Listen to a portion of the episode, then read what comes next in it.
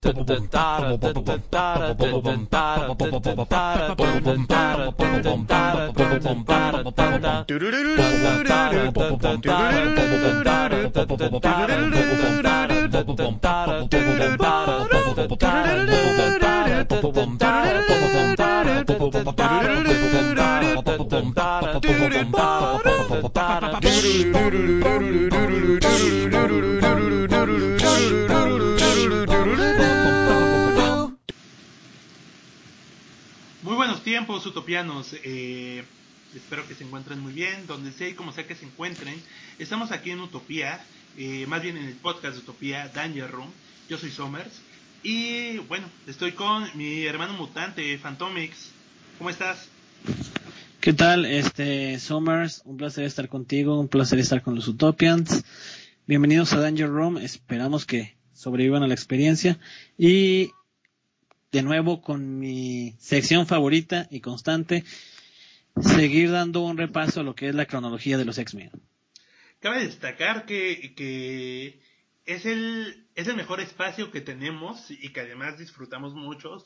Yo creo que más que tú, tío, porque eres una enciclopedia. Lo hemos mencionado Ah. antes en este mismo programa. Si nos siguen en Facebook, eh, espero reconozcan las firmas de Ned Gray y Tío Phantomix. Estas dos personas, estos dos cabrones son en serio enciclopedias vivientes. Y bueno, espero, espero que así como para es, es para mí, perdón, sea para todos ustedes, ir aprendiendo, eh, conociendo más y así, para que en unos dos años sean en serio verdaderos eruditos del tema de los X-Men, porque, porque si no, no manchen, o sea, tienen esos datos tan precisos. Y como decías, eh, en este, en esta modalidad del podcast, que es la cronología X, eh, pues vamos viendo, ¿no? O sea, como no, no solo un resumen que podemos encontrar en YouTube, sino el detalle de estas historias. El podcast pasado eh, de esta modalidad hablamos del Fénix. Y antes de entrar por completo a la saga, o una de las sagas más famosas de los mutantes, hay un arco o unos números intermedios del título Uncanny X-Men que eh, tiene que ver con Proteus y es de lo que vamos a hablar, tío. Así es, este aquí, digamos, hoy vamos a descansar teóricamente de estos super eventos que pues hasta el día de hoy son recordados, son cosas que pasaron en los setentas y aún así son creo que las historias más emblemáticas aún hoy en día de los X-Men. No sé si esto es bueno o es malo, no sé si nos habla de que recientemente no hemos tenido historias de este nivel o exactamente qué, pero sí podemos decir que nos habla de que este fueron los cimientos de lo que fueron los X-Men. Historias como la saga del Phoenix, la saga de Dark Phoenix, Días del Futuro Pasado, pero aquí es, tal vez no tendremos un super arco, descansaremos un poco de las emociones, pero sí sucesos muy importantes que de nuevo nos traen a personajes y situaciones que siguen marcando hasta el día de hoy, después de 40 años, a los X-Men. Y que eh, tienen un valor porque no son nada ambiciosos. La industria ha cambiado con el tiempo. No quiero decir que eso haya restado calidad en absoluto. O sea, trabajos contemporáneos son maravillosos. Lamentablemente eh, vivimos bajo la especulación de la publicidad. Es decir, tenemos un mega evento, un mega crossover, y a la mitad del crossover nos están anunciando las consecuencias y entonces ya no sabemos qué es lo, lo importante, ¿no? O lo trascendente, si lo que estamos leyendo, el título principal o las consecuencias. Una vez que estamos a la mitad de las consecuencias de este evento, nos anuncian el siguiente evento, llegamos a ese evento, a la mitad nos anuncian las consecuencias y así hemos vivido durante mucho tiempo. Eh, creo que el valor, un valor particular de, lo, de esta historia de la que vamos a hablar es eso. No necesitaba nada de publicidad, nada de decir va a cambiar el universo Marvel por completo. Y sin embargo sí lo hizo, cambió a los mutantes, cambió eh, la configuración de cómo la alineación, sus fortalezas, sus miedos, los cambió por completo. Y ese es un valor agregado que, que quería mencionar sobre este tipo de historias, y bueno, en este caso particular, este pequeño arco donde tenemos protagonistas a eh, Proteus. Así es, ya en un momento hablaremos de quién es Proteus y qué tan importante fue eh, él en la historia de los X-Men y sigue siendo, bueno, hace apenas el año pasado tuvimos una historia con él. Claro, eh, bueno, antes, si ustedes están leyendo o leyeron el último volumen de Astonishing X-Men, seguro lo recuerdan. Entonces vamos a hablar de esta primera aparición y eh, bueno, todo, todo lo que pasó en estos poquitos números. Eh, tío Fantomex, ¿en qué nos quedamos? Nos habíamos quedado en Jean Grey con el Fénix y más o menos ahí adaptándose. ¿Esto en qué número fue? Sí, bueno, en el, anterior podcast de cronología hablamos de la saga del Fénix y lo que fue todo el periodo posterior de Jean Grey adaptándose a su nuevo nivel de poderes. Posteriormente eh, vino la historia en la que los X-Men y esta segunda Génesis se enfrentan por primera vez a Magneto eh, dentro de un volcán y provocan una erupción de este volcán haciendo que los X-Men se separen, por un lado Jean Grey y Bestia y por el otro pues todo el resto de los X-Men y que ambos equipos salgan con vida pero crean muertos a los otros. Es decir, Jean y Bestia, que en este tiempo era un Avenger, vuelven a la mansión X y le cuentan a Xavier y a Lilandra que los X-Men murieron, hay un periodo de luto y tristeza. Y por el otro lado, eh, el resto de los X-Men, Cyclops, Storm, Nightcrawler, Colossus, Banshee, Wolverine, este, escapan llegando a la Tierra Salvaje, también creyendo que Bestia y Jean Grey están muertos. Ahí es donde pues empieza este recuento posteriormente con el número 117, tenemos que Jean y Xavier en la mansión, este, pues están pasando por su periodo de duelo ante la muerte de los X-Men. Xavier se siente culpable por haber llevado a este punto a sus estudiantes. Y debido a estos sucesos, Jean Grey deja la escuela una vez más.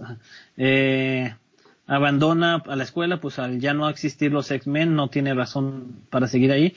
Xavier ha empezado una relación sentimental con Lilandra, así que considera lo apropiado pues dejarles su espacio a los dos. Mientras tanto, este, Xavier se recluye a sí mismo, se encierra a pesar de los intentos de Lilandra de llegar a él y pues de hacerlo sentir bien. En este número en, específico pues tenemos varios flashbacks en los que Xavier recuerda sus historias pasadas, más específicamente su amor con Moira McTaggart y el cómo terminó pues de una mala manera además de recordar su posterior viaje a, través del planeta cuando no sabía exactamente qué hacer con su vida. Aquí tenemos un momento muy importante que es también creo que una escena y una historia emblemática de para Xavier que es su paso por el Cairo. Vemos que cuando llegó al Cairo, este conoció a una joven, aún en ese entonces ni siquiera era mutante, este, pero una joven chica de piel oscura y cabello blanco, que era una carterista. En este caso ya sabemos que es Storm. Aquí sabemos cómo conoció a Storm en su niñez.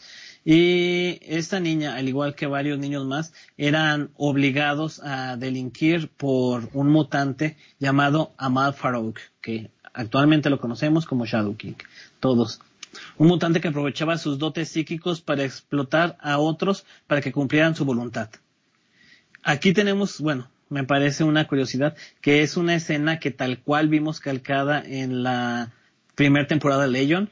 Esta escena donde no vimos a Xavier en la serie de Legion, pero sí sabemos que el padre de David este, tuvo un enfrentamiento con Farouk y lo dejó, exactamente, lo dejó en coma, dejó su cuerpo en coma es precisamente de esta escena donde se calcó esa escena, donde Xavier llega al lugar donde se encuentra este mutante y tiene un ambos están sentados en sus mesas, eh, y mientras tanto está llevando a cabo toda una batalla psíquica en los que los dos toman distintas formas y atacan al otro y termina obviamente con Farouk este cayendo en coma. Este momento es particularmente importante, aunque pareciera simplemente un cómic de relleno por ser este flashbacks en los que nos muestra. Es bastante importante porque este enfrentamiento fue la primera vez que Xavier se enfrentó a un mutante malvado. Cuando conoció el daño que podía hacer este un mutante que abusara de sus poderes para este pues abusar de los humanos y de ahí nació su idea de crear un equipo de mutantes que pelearan por ambas razas eh, en contra pues tanto de humanos como de mutantes que quisieran aprovecharse de alguno de los dos bandos. Al final Xavier, ah, tras recordar todo esto, acepta acompañar a Lilandra de vuelta al Imperio Shar. Mientras tanto, los X-Men este, que habían escapado de del volcán de Magneto y posteriormente la Tierra Salvaje son rescatados por un barco japonés. Eh, posteriormente, en los números 18 y 19, tenemos la llegada de los X-Men a, Japón, donde al llegar a las costas de Agarashima, descubren que toda la ciudad está en llamas y pues que hay una serie de rumbes y destrucción. Se descubre un poco más del pasado de Wolverine, así como que tiene una historia, tenía una historia pasada en Japón, que es, todos los X-Men se sorprenden cuando ven que es, habla y lee perfectamente el japonés. Este, de esta forma, los X-Men contactan, a Sunfire, ya sabemos que fue su compañero durante una historia, y que el tipo es bastante insufrible y pues obviamente rechaza cualquier ayuda de los X-Men diciendo que él se basta para proteger su nación. Pero este, los X-Men al llegar a la mansión Yoshida se encuentran con el primer ministro japonés, quien les dice que está dispuesto a aceptar toda la ayuda que pueda durante esta crisis. En este lugar es donde Wolverine conoce por primera vez a Mariko Yoshida y se siente inmediatamente atraído por su belleza. Este, ella, por el contrario, en un principio le tiene miedo, este, pero Wolverine termina salvándola, eh, salvándole la vida cuando un terremoto provoca, provocado por los Mandroids, eh, hace que se derrumbe la mansión. Aquí sabemos que el villano se descubre que es un terrorista llamado Moses Magnum, quien está utilizando los Mandroids y quien le da un ultimátum al primer ministro para que lo proclame gobernador de Japón y de no ser así en 24 horas hundirá Japón en un terremoto. Posteriormente, eh, los X-Men se introducen en la base de Moses Magnum y se enfrentan a él y sus mandroids. Pero para derrotarlo, Banshee eh, quema su poder a tope ya lo hemos visto un par de veces a lo largo de la historia de Banshee, que si grita demasiado, bueno, creo que como todo nos ha pasado en conciertos o en cualquier situación, este, eh, lleva su voz a un punto máximo en la que la apaga totalmente. Posteriormente a esto, eh, pues logran detener al terrorista y los X-Men, aún en Japón, este, festejan la Navidad.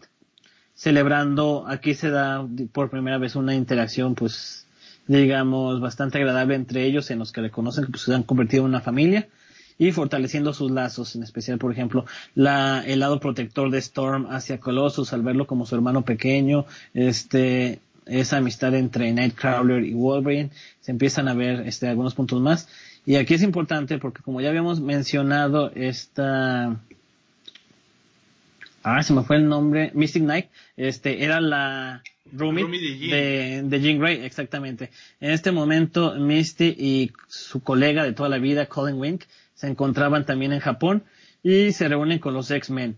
Aquí inicia también una relación, sí, una, este, una pequeña relación entre Colin Wink y Scott. Cyclops. Exactamente. Recordemos que, bueno, ya vimos Wolverine primero con Mariko y Cyclops con Colin, pero se debe principalmente creo a que ambos pensaban que Jean Grey estaba muerta.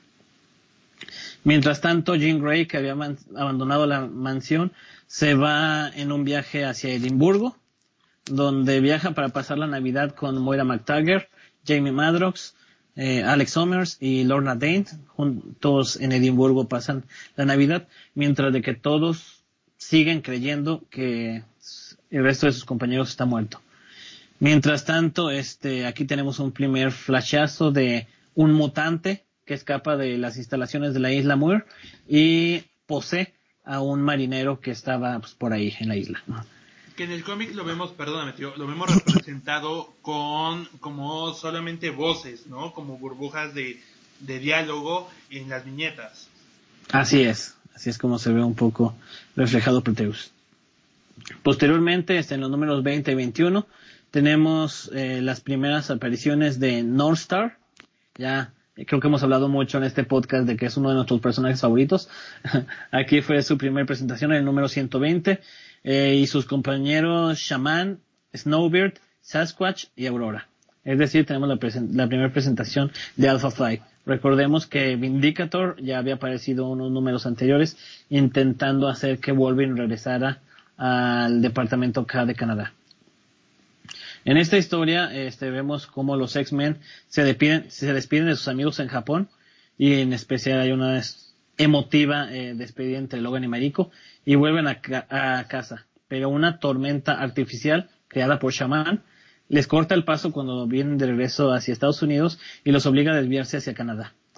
Como parte de un plan de gobierno para recuperar a Wolverine o a su arma X, ahí son atacados por el equipo de Alpha Flight. Eh, pero Storm crea otra tormenta para escapar. Es decir, este, logran los X-Men separarse y escapar de Alpha Flight. Pero después, uno a uno, son emboscados por los miembros de este equipo, que pues demuestra ser realmente un equipo muy poderoso. Eh, finalmente Cord y Logan son capturados por ellos y Banshee abre sus heridas tratando de utilizar sus poderes contra Vindicator. Posteriormente, los X-Men y Alpha Flight se enfrentan. Eh, se descubre que Wolverine y Nightcrawler solamente se habían dejado capturar este para descubrir exactamente cuáles eran los planes de estos tipos y Shaman crea una tormenta eh, de nieve que escapa de su control y pone en peligro a todo Canadá. Es decir, aquí vemos que Shaman no tenía tanto poder como Storm o tanto control este con sus habilidades mágicas, así que pone en peligro de destrucción a Canadá. Afortunadamente Storm lleva al máximo sus poderes y logra controlar la tormenta, salvando a Canadá. Y al final de cuentas, Wolverine decide entregarse eh, al gobierno de Canadá con tal de que pues logre, bueno, sí, logre dejar a los X-Men, a sus amigos en paz, que los dejen volver a Estados Unidos. Devuelva, eh, Wolverine es esposado y encerrado en una jaula para llevarlo de vuelta al departamento H, perdón, de Canadá y los X-Men vuelven a Estados Unidos.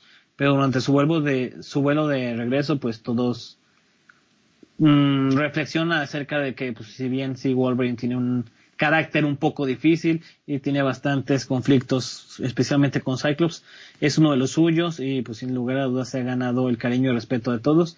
Así que deciden volver a Canadá a buscarlo. Pero bueno, una historia un poco graciosa justamente cuando van hacia la cabina del Blackbeard, o bueno, del jet que los lleva, va a llevar de vuelta a Canadá, descubren que ahí está Wolverine, quien les recuerda que no hay ninguna ninguna jaula que pueda contenerlo y que pues simplemente todo fue un teatro para que dejaran en paz a los X-Men. Posteriormente, este, tenemos los números 122 al, al 124, es otra historia, pero eh, no sé si te parecerá, nos vamos a al corte. Claro, claro, nada más mencionar que esta historia es la de Arcade, ¿correcto? Así es. Okay. Así es, aquí tenemos la presentación este de Arcade. Muy bien, y les dejamos con esto, eh, con este personaje, eh, según yo poco explotado, y vamos a la pausa y volvemos para seguir hablando de yo creo que es uno de los muchos hijos de Javier, adoptado y todo, pero, pero bueno, vamos a la pausa y regresamos, tío. Muy bien.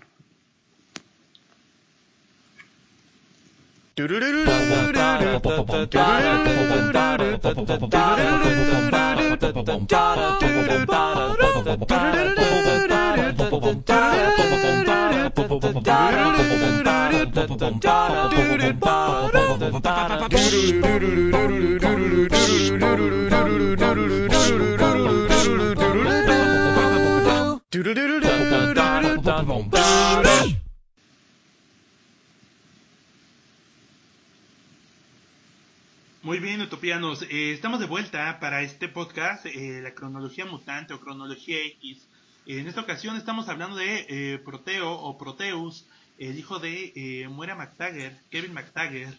Y nos habíamos quedado con una historia de tres números protagonizada por Arcade, un, un, loquito que le gustan los videojuegos. Mm. Pero, bueno, vamos a retomar... ¿Qué tienes en contra de los loquitos a los que les gustan los videojuegos? Nada, nada, soy, de ustedes, hermano, soy, soy parte del grupo. Eh, bueno, tío, em, continuamos en este número que, si no me equivoco, es el 122 de Uncanny X-Men, ¿correcto? Así es. Aquí tenemos, este, bueno, inicialmente la historia de cómo en el centro imperial Shar, Lilandra está a punto de ser coronada.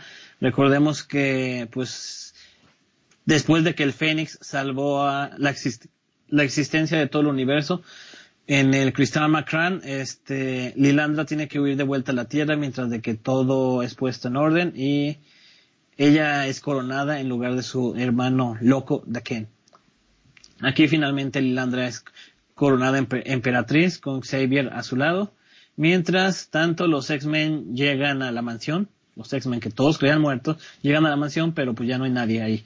Descubren que Xavier abandonó la Tierra y mientras tanto, como ya habíamos dicho, Jean Grey se encontraba en Edimburgo y aquí se tropieza por primera vez con Jason Wingarden, que ya sabemos es este el alter ego de Mastermind. Mastermind. Exactamente. Y mm, Jason se presenta entre ella como un hombre pues bastante más atractivo de lo que sabemos que es este él desde que lo conocimos en el número 4 de X-Men. Y aquí pues empiezan a, empieza a plantar las semillas de lo que será pues el próximo arco del que hablaremos. Mientras tanto, este, después de eso, Jean, Lorna y Alex se que se encuentran aún en Edimburgo, eh, pues tiene, tenemos un momento en el que pues ellos deciden como ya sigue con su vida, en especial Lorna y Alex piensan en pues ya como un matrimonio, hacer una familia y dejar atrás las ideas de los X-Men, pensando que los X-Men todos están muertos. Mientras tanto, Wolverine se encuentra en Manhattan con Mariko Yashida, se vuelven a reunión, a reunir, pero este, durante este momento se da, hace una reflexión de que jamás le había interesado en toda su vida tanto una mujer. De hecho, se da cuenta, en este momento reflexiona que incluso lo de Jean Grey era más como un berrinche, lo dice él. Y también, ya que vemos un poco de que Mariko tiene algunos secretos o algunas situaciones familiares hay medias turbias, pero todavía no se nos presenta. Mientras tanto, Tormenta vuelve a Harlem, a la casa donde vivió en su infancia, cuando, bueno, su, ya sabemos que su padre, sí, su padre era un periodista, de hecho, americano, este, eh, regresa al lugar donde ella vivió, realmente Storm tiene una gran historia, o sea, fue americana y luego estuvo en el Cairo y luego estuvo en Kenia, entonces creo que ha recorrido todo el mundo. Pero bueno, este, al llegar a este lugar se da cuenta, me gusta esta historia, realmente me gusta, creo que es de esas historias que si bien dentro del gran, gran este esquema de los X-Men o lo que son o bla, bla, bla, tal vez no tienen grandes repercusiones como Dark Phoenix, pero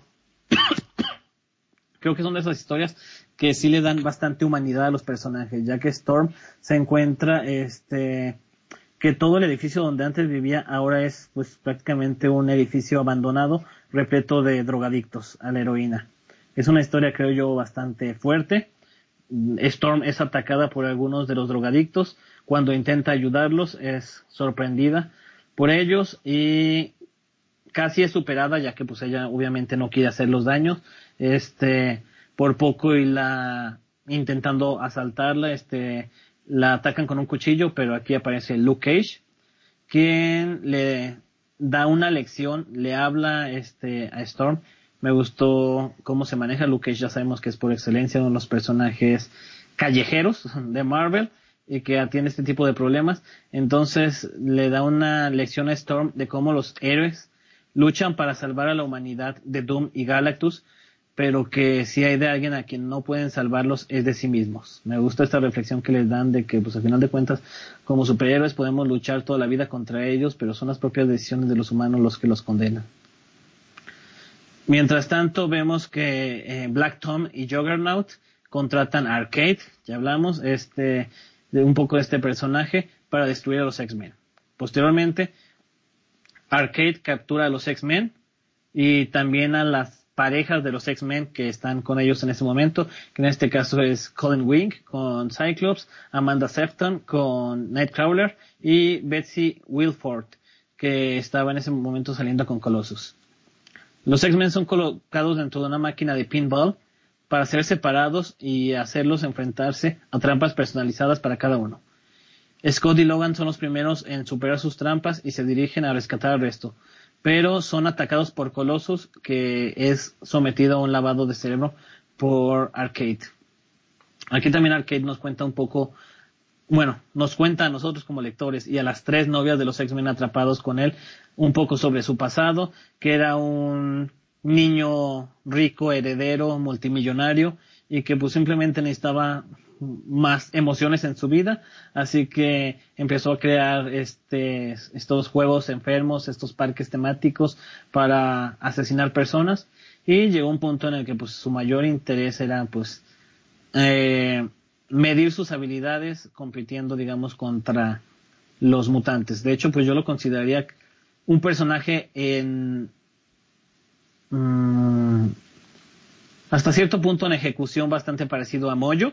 Le dijimos también que le gusta hacer los grandes espectáculos, este, pero de hecho incluso Arcade fue anterior a Moyo. Pero bueno, eh, Colossus, que ahora se hace llamar eh, el héroe ruso proletario, intenta matar a Cyclops y Wolverine, quienes por poco logran escapar de él. Cyclops rescata a Nightcrawler, que estaba a punto de ser aplastado por un coche armado con sierras mecánicas, o sea, sí son como ideas muy locas las que maneja Arcade, creo que es parte de su atractivo. Mientras tanto, Wolverine encuentra a Banshee, que recordemos que no tenía poderes en este punto, e intenta romper las reglas escapando por una pared oculta, pero se topa con unos robots de Magneto y Hulk que lo atacan. El resto de los X-Men se reúnen y Storm logra ya habíamos comentado un poco que se había un lazo afectivo bastante especial entre Storm y Colossus. Este Storm es quien logra hacer que Colossus supere el lavado de, cerebro y Arcade mostrando, de hecho Wolverine tal cual lo dice, Arcade tiene un sentido del honor bastante bizarro, pero al admitir su derrota libera tanto a los X-Men como a sus prisioneras que tenían junto con él. Posteriormente, en el número 125, eh, Moira McTaggart trata de descubrir los límites del poder de Jean Grey, ya pues a falta de los X-Men y a falta de Xavier. Moira, eh, digamos, es la mayor, eh, la mayor autoridad en el tema de los mutantes, entonces empieza a hacer pruebas en Jean Grey para medir sus niveles. Eh, mientras tanto, son observadas de fondo por Proteus. Al mismo tiempo, en el Centro Imperial eh, Xavier. en este, en este número y en este momento que acaba de describir, eh, la primera vez donde vemos a Proteus, ¿no? Sí, aquí ya estaba, ya había poseído al marinero que había mencionado hace un par de números. Sí, era un marinero anciano y pues sí, solamente lo veíamos como con una aura de energía y con este aspecto un poco. Con este resplandor amarillo verdoso. Así es. Eh, pero en sí lo que es Proteus, que es eh, fuerza, eh, más bien energía, eh, como consumida ahí en forma corporal, tal vez como en alguna forma humana, es, eh, si no me recuerdo, la primera vez que, que lo vemos así. Así es, también sí. Mientras tanto, en el centro imperial, este Shark Xavier descubre que cómo Fénix evitó el final del universo cuando habla con Araki y se da cuenta de que debe volver a la Tierra de inmediato para ayudarla a controlar su poder. Es decir, Xavier no estuvo en esta historia en la que Jean Grey eh, detiene la destrucción del universo eh, al contener todo el universo ella misma. Eh, y cuando les Araki le cuenta esta historia, descubre que Jean Grey pues ha llegado a un nivel de poder inmesurable y que pues tiene que estar ahí para apoyarla ya que pues sería una catástrofe el que perdiera el control, así que decide volver a la Tierra. Mientras tanto, Moira del mismo modo se da cuenta del increíble nivel aumento de poder que tiene Jean Grey y también se asusta ante esos nuevos niveles de poderes de una diosa, tal cual lo dice ella. Mientras reflexiona, mientras de que está reflexionando al respecto, es cuando descubre que Proteus ha escapado. Qué bueno, o sea, Moira tiene a su prisionero, llamémoslo, eh, es su hijo además. Sí me parece bastante gracioso y que apenas se dé cuenta cuando ya tenía bastante tiempo por ahí libre. Pero bueno. Mientras tanto, Jean poco a poco empieza a tener extrañas ilusiones en las que Jason Wingardен eh, comienza a hacerse con su voluntad para convertirla, bueno, ahí él mismo lo dice, su plan es convertirla en la Black Queen del Hellfire Club. Siendo repentinamente, repentinamente tiene flashazos está Jean Grey en los que se ve eh, viviendo en el siglo XVIII con la vestimenta y con todo lo que conllevaba. Mientras tanto, eh, Bestia, que en este momento era un Avenger, descubre que alguien se ha infiltrado en la mansión. Él sabe que Jean Grey está en Edimburgo y Xavier está en el espacio, así que se da cuenta que hay unos intrusos en la mansión y va a investigar. Es ahí cuando se encuentra a los X-Men, a quien pues mutuamente se creían muertos, eh, descubriendo tanto él que Jean Grey está viva, como eh, este pues él con la sorpresa de que todos los X-Men están vivos. Scott llama a la isla Muir para buscar a Jean inmediatamente, pero quien le responde es Polaris, quien dice que está intranquila porque están sucediendo cosas raras en la isla. Antes de poder decirle qué pasa, simplemente se escuchan algunas alarmas sonando y, un grito de Lorna y la llamada se corta. Es decir, en este escenario es cuando los X-Men se dirigen hacia eh, la isla Muir. Y que a partir de aquí ya podremos contar como la historia en sí de Proteus, ¿no? Como esta, este viaje hacia la isla Muir y la isla Muir que como en otros momentos ha sido protagonista de, de momentos muy importantes para los X-Men, este uno de los primeros. Así es, pues ya como ya lo he mencionado mucho, creo que es bastante interesante el que estos elementos que han sido importantes para la historia de los X-Men hasta la actualidad eh, se revelaron desde los, pues prácticamente, digamos, primeros 20, 30 números de Chris Claremont en la cabecera. Eh, y sí, la isla Moir y Madrox y Moira McTaggart ya desde aquí, digamos, fue la primera historia donde eh, fueron relevantes, tuvieron gran importancia. Ya posteriormente sigue, como ya lo mencionamos, este arco que abarca del número 126 al 128, en los que los X-Men llegan a la isla Moir, donde sorprenden a Lorna, Moira y Alex, que los creían muertos, este, cuando descubren que están vivos. Cyclops se encuentra con Jean Grey, aturdida tras enfrentarse a Proteus. Ya que es atacada, logra repelerlo, pero la deja pues un poco aturdida. Eh, en este momento Jean Grey llama Jason a Cyclops, lo cual pues lo saca de onda, e incluso menciona que Jason es el nombre del, hombre que ama. Drama y drama en los X-Men siempre, pero bueno. Este... Eh, eh, perdón, van plantando estos elementos para dar Fénix, ¿no? Eh, me parece que, o sea, la visión de Claremont para tener esa historia a la que no le quito peso, a la que no demerito ni digo como que va a ser un escalón para otra, pero empiezo a plantar eh, conversaciones, viñetas, elementos para que no parezca que llegó de la nada a la siguiente historia. Eh, qué bonito, qué, qué, la verdad es que pienso que algo tan bien hecho, o sea, como con este trabajo tan particular, la última vez que lo leí fue desde la invasión secreta, como con estas pequeñas pistas. Eh, imagínate, desde entonces, o sea, más bien, no, no es la invasión secreta lo novedoso, ¿no? Lo tendríamos Exactamente, 2009, algo así.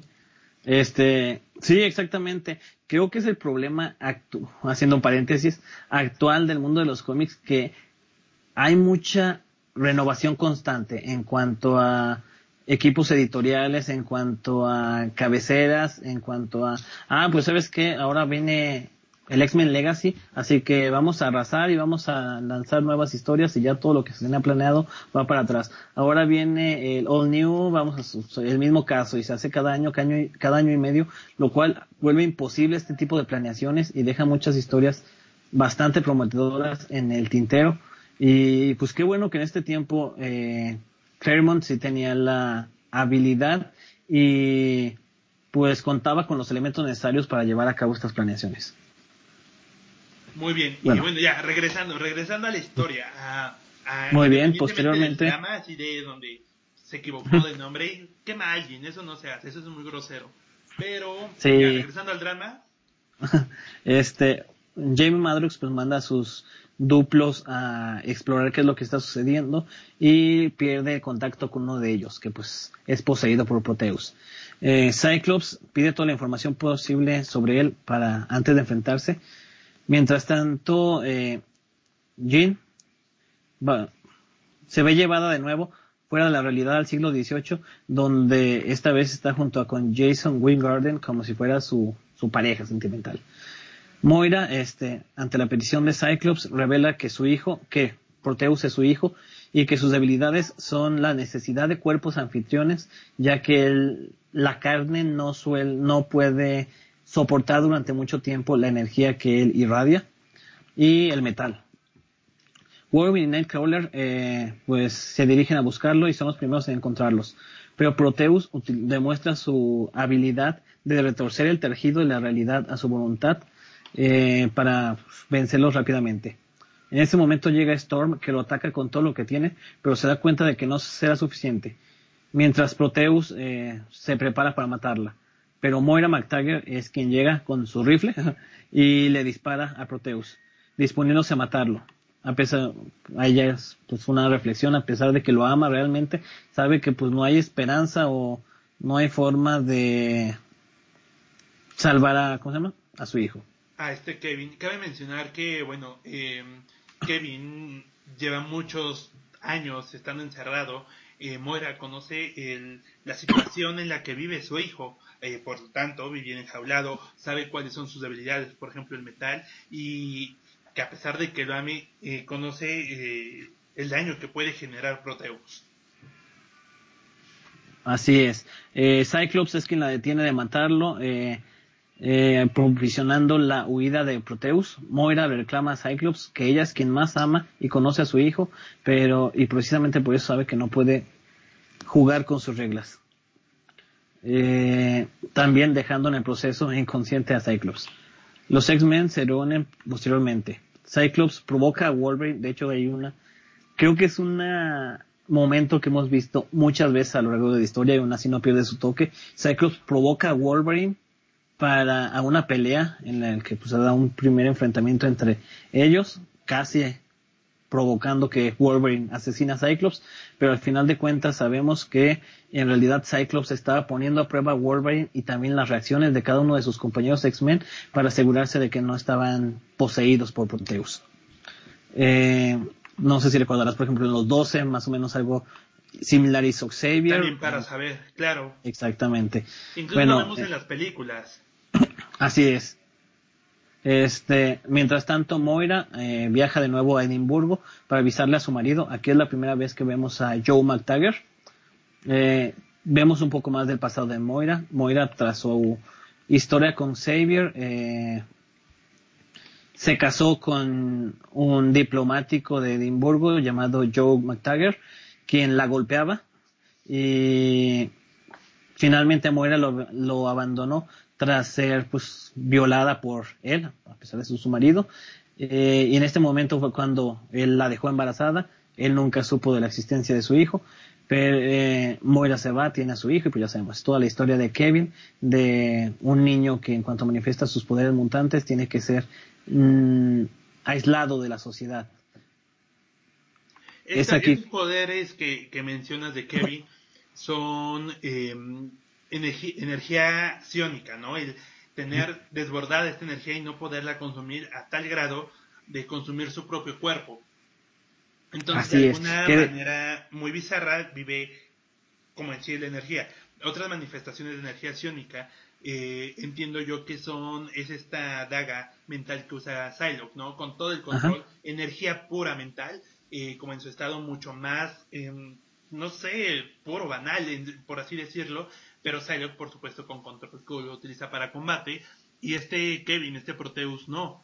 Entonces, por lo tanto, también busca siempre un huésped, como para poder tener un, recipiente en sí y no sentirse que todo se le sale de control.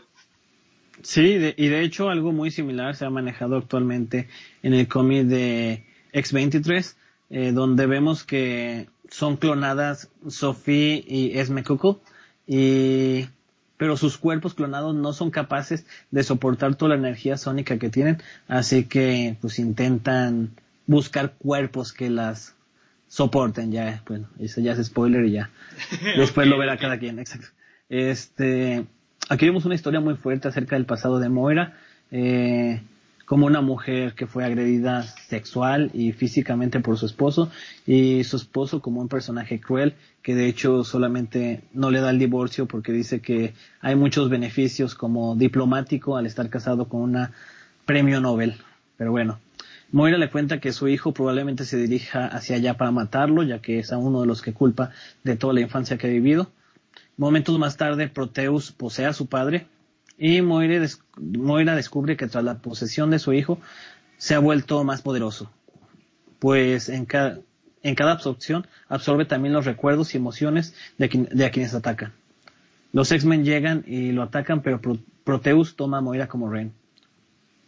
Comenzando a destruir todo Edimburgo, los edificios y sus alrededores, a través del cuerpo de su padre, tortura a Moira. Revela que Proteus ha pasado casi toda su vida en una celda, pues ya lo mencionamos, hasta que logró, aquí se menciona que logró escapar en el número X-Men 104, que ya lo mencionamos este, en el podcast pasado, es la historia donde Magneto eh, ataca a los X-Men desde la isla Muir.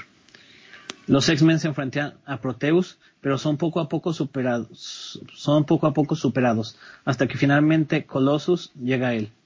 Proteus se recrea causándole dolor y de Colossus se encuentra en su forma humana, perdón, no lo había mencionado, este Proteus empieza a torturarlo, pero cuando está a punto de poseerlo, Colossus cambia su forma de metal, que ya dijimos que es uno de sus debilidades de Proteus, de modos que golpea a Proteus, de hecho sí, o sea, acaba con Proteus a puro golpe. eh, los restos de Proteus y su conciencia se dispersan y al final los X-Men se lamentan el haber tenido que asesinar al hijo de Moira y pues a un joven mutante sin el control de sus poderes, lo cual pues consideran ellos mismos como un fracaso su objetivo como X-Men de ayudar a los X-Men, digo de ayudar a todos los mutantes. Aquí ven como un joven niño que pues nunca tuvo oportunidades, que realmente pues no era malvado en sí, era una necesidad fisiológica la que sentía eh, y sus propios poderes lo terminaron volviendo pues desquiciado.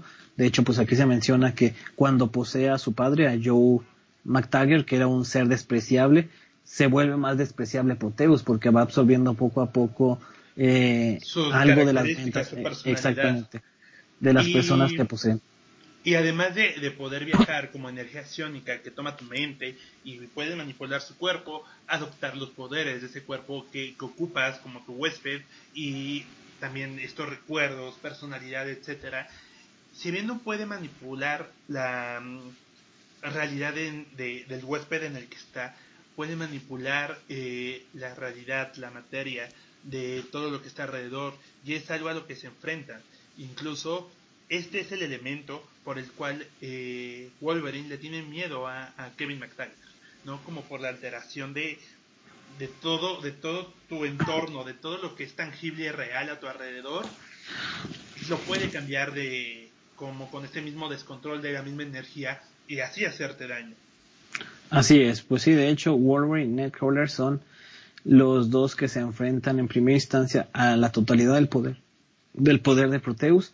Entonces hay un momento en el que pues Wolverine incluso se le crea un miedo hacia este personaje. Y pues este es el cierre de la historia. Hasta aquí tenemos de Proteus. Como tú ya lo mencionabas, este en el arco pasado de Astonishing X-Men, él fue pues una figura central bueno, dos de los personajes que mencionamos justamente en estos repasos, que es Shadow King y Proteus. Y creo que aún en la actualidad podemos hablar de que es un personaje que siempre va a ser un niño. Un niño traumatizado, un niño que no tuvo la infancia que debió de haber tenido, un niño con berrinches, pero que siempre al final de cuentas busca como ese mundo perfecto, como ese eh, que tampoco no es totalmente malvado, porque sí busca como muchas veces recrear un mundo donde los demás no tengan que pasar lo que él pasó. Y bueno, te va contando como esa, esa parte del contexto de lo que hizo Moira al tratar de contener su poder. Incluso en episodios más tarde de los X-Men vemos el trauma de Moira eh, y la culpabilidad que siente de haber tratado y sobre la muerte de bueno, la primera de las muchas muertes o las veces en que vencieron a Proteus los X-Men. Así es, este, ese es uno de los puntos importantes y creo que Proteus, a pesar pues, de que han pasado muchísimos años, siempre va a ser manifestado de esta forma, como este, ese niño traumatizado que representa para muchos personajes eh, el fracaso de sus objetivos y que pues siempre será un peligro, pero siempre será un personaje constante ahí que nadie, en realidad nadie quiere acabar con él. Y que se vuelve un fallo para los X-Men porque un eh, niño mutante que no puede ingresar al Instituto Javier a dominar sus poderes, ¿no? La única opción siempre va a ser vencerlos de la peor manera. Y eso, eso es lo que marca la derrota para este equipo y bueno, las, eh, los futuros eh, en los que se enfrentan. No hay, no hay otra opción. Eh, a Proteus lo vimos eh, antes del el título de Astonishing X-Men el año pasado. Eh, también lo vimos en Necrosha, si no, es si no me equivoco, anterior a esta aparición. ¿No, tío? Así es, sí, también estuvo por ahí presente, siendo un poco manipulado. Y antes de esto, ¿cuántas apariciones tuvimos de Kevin? ¿Recuerdas? Por ahí recuerdo un enfrentamiento con los New Mutants, perdón. Sí, ha tenido enfrentamiento con los New Mutants. La saga de la Isla Mover, si no, me, si no me equivoco también, este, él es uno de los personajes, pero eh, tal cual el número exacto de apariciones que ha tenido y enfrentamientos, creo que sí ha sido un personaje constante, pero no recuerdo el número tal cual. Y bueno, independientemente del número, eh, no ha sido tan explotado, eso me parece que es un beneficio para el propio personaje, sobre todo porque la mayoría de donde ha salido, o la mayoría de estos arcos, han sido buenas historias, o sea, y han sido un gran eh, problema que tienen que resolver los X-Men.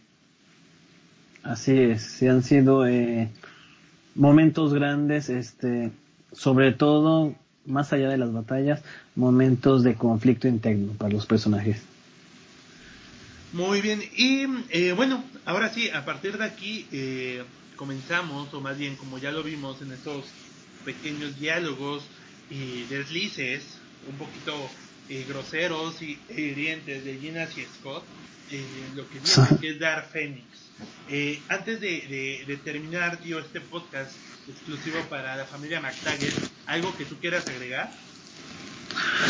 Solamente, bueno, me gustaría recargar de esta etapa, sí, bueno, ya mencionamos dos personajes muy importantes que se nos presentan como, digamos, villanos, entre comillas, que es Kevin, por un lado, este, como el lado inocente y el lado del X-Men que nunca tuvo, bueno, perdón, el, el, mutante que nunca tuvo oportunidades de ser algo más, de ser algo mejor, a pesar de que vemos que sí lo ha intentado, eh, pero sus poderes se convirtieron en una maldición y creo que yo lo que yo llamaría su contraparte, el extremo es contrario de Shadow King, que es un mutante adulto que por el contrario tuvo todas las oportunidades y él decidió ser un criminal, este, él decidió aprovecharse de los demás, aprovechar sus poderes para abusar de la voluntad y de y de los humanos y los mutantes que estaban a su alrededor y que representa un villano en su totalidad, en la totalidad de la palabra